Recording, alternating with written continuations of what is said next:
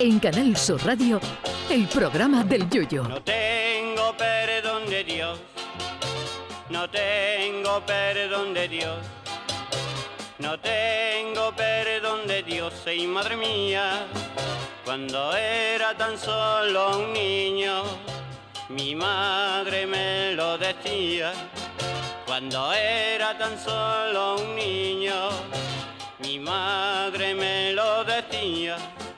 Renovarse o morir, dice el refranero popular, del que no se salva ni la Santa Madre Iglesia.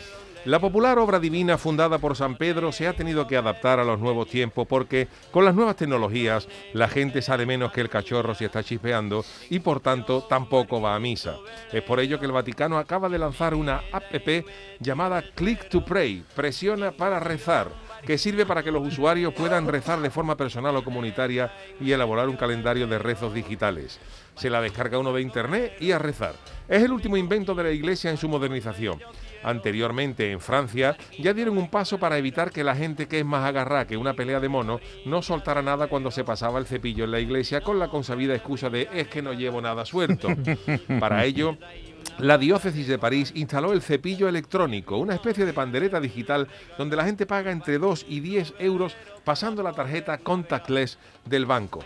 Ya en España, la iglesia de San Antón en Madrid puso en marcha un sistema de confesión por iPad, lo que podría llamarse el confesador automático.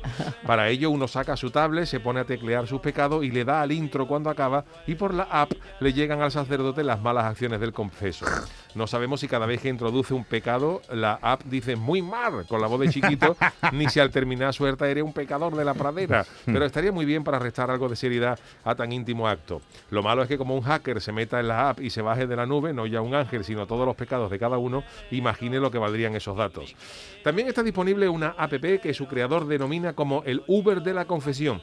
Y es que cuando uno siente ganas irrefrenables de confesarse, la app te geolocaliza al sacerdote más cercano y te permite quedar con él donde quieras.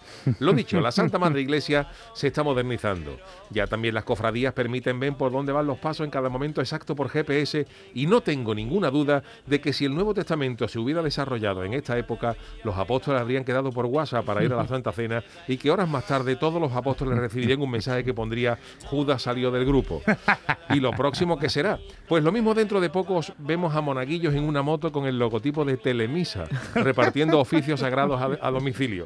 Telemisa, dígame, pues mira, me pone una misa familiar con doble de homilía y extra de comunión. Y si puede ser, le quita la carta de San Pedro a los Corintios que no nos gusta mucho. Sin problema, en media hora la tiene usted en su casa. Y al rato sale ese monaguillo con su moto que pone llevo misa, saltándose todos los semáforos en rojo y en menos de 15 minutos tiene usted en su casa una misa privada para toda la familia.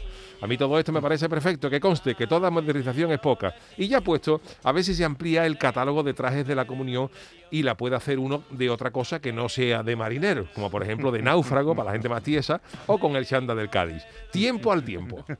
Ay, mi velero, velero mío, Canal Sur Radio. llévame contigo a la orilla del río. El programa del Yoyo.